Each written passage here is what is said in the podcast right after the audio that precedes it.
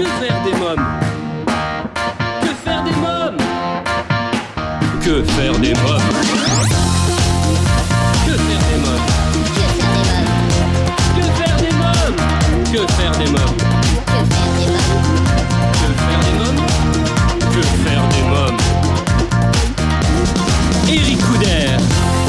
Bonjour à tous, bienvenue pour Que faire des mômes, votre podcast 100% famille, c'est Eric Couder.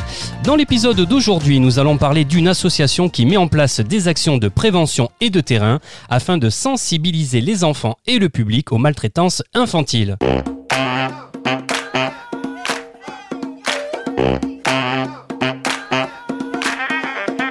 Bonjour Nathalie Cougny. Bonjour Eric. Alors vous êtes présidente de l'association Les Maltraitances Moi j'en parle, une association à vocation nationale et reconnue d'intérêt général qui met en place des actions de prévention et de terrain afin de sensibiliser les enfants et le public aux maltraitances infantiles. Depuis 12 ans, vous travaillez sur le phénomène d'emprise, les liens de l'affect, les violences sexuelles et la reconstruction psychologique. Après deux interventions auprès d'enfants à Nice et en région parisienne en tant euh, qu'indépendante, vous avez créé en 2020 l'association Les Maltraitances Moi j'en parle et c'est pour cela que je vous reçois aujourd'hui. Nathalie Cougny, où commence la maltraitance envers un enfant? Bah, elle commence euh, dans le ventre de la maman. Si euh, par exemple la maman est très stressée ou subit un, un environnement violent, elle sécrète des hormones de stress et le bébé ingurgite ces hormones.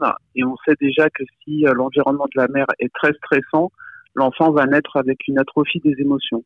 Donc ça commence déjà dans le ventre de la mère si la mère n'est pas sécurisée. Ensuite, euh, il n'y a pas de petite violence. Toutes les violences, en fait, ont des conséquences, surtout si elles sont répétées, notamment euh, les violences éducatives ordinaires. Et euh, aujourd'hui, on sait, euh, au niveau scientifique et médical, l'impact énorme que ça sur le développement d'enfants. Donc, toutes les violences sont à bannir, évidemment. Ça ne marche pas en plus, ça ne change pas le comportement de l'enfant. Il faut arriver à, une éducation bienveillante avec les enfants. La violence euh, ne résout rien et au contraire, elle amplifie euh, tous les dommages euh, psychologiques, corporels évidemment, sur l'enfant et parfois ça laisse des traces tout au long de la vie aussi. Quelles sont les différentes formes de maltraitance infantile justement? Les, les violences physiques au niveau de la famille ont beaucoup augmenté. Les violences sexuelles qui sont un véritable fléau en France euh, puisque elles sont aussi en, en augmentation. Et on peut dénombrer, par exemple, euh, sur l'année 2019, plus de 11 000 viols, c'est-à-dire 30 par jour. Ah oui. Et ça touche 81% des filles et 19% des garçons, donc c'est énorme. Ensuite, vous avez les négligences lourdes, c'est-à-dire ne pas euh, répondre aux besoins de l'enfant, euh, si manque de nourriture, de sommeil, euh, de soins, d'amour, etc. Voilà les trois formes principales de violence physique et aussi psychologique, évidemment tout ce qui est humiliation, chantage affectif, dénigrement, punition excessive, même punition tout court. Moi, il vaut mieux montrer aux enfants pourquoi ils ont fait une erreur ou une bêtise, euh, leur expliquer les choses plutôt que de les punir, euh, ce qui est pour moi une humiliation euh, dans toute sa splendeur, encore une fois. Donc si j'ai bien compris, il faut mieux expliquer aux enfants, on est d'accord, hein, plutôt que le, bon, le frapper bien Ben, sûr, ou le punir. hein. il faut toujours expliquer avant déjà les conséquences.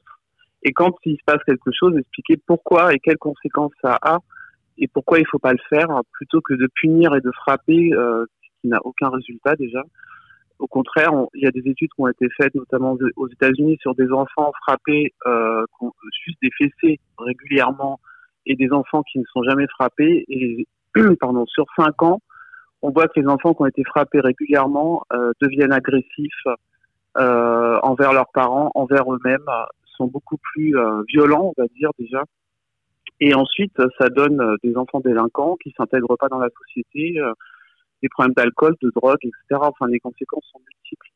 Donc, Ouais. il faut expliquer, il faut donner des règles strictes, en tout cas claires, et puis euh, les sanctions, ça sert à rien en fait. Ça Ouais. sert qu'à qu'à humilier l'enfant. euh, voilà. Donc, euh, il y a d'autres méthodes qui existent aujourd'hui. euh, et prendre son temps aussi, respecter les émotions de l'enfant, se mettre au niveau de l'enfant aussi. Un enfant, c'est pas un adulte, il n'a pas les mêmes réactions. Ouais. Jusqu'à un certain âge, il a aucune notion euh, de ce qu'il faut faire, pas faire. Donc, euh, Mais en France, on a cette culture de la punition et, de la violence qu'il faut absolument bannir pour la santé mentale et des enfants. Voilà.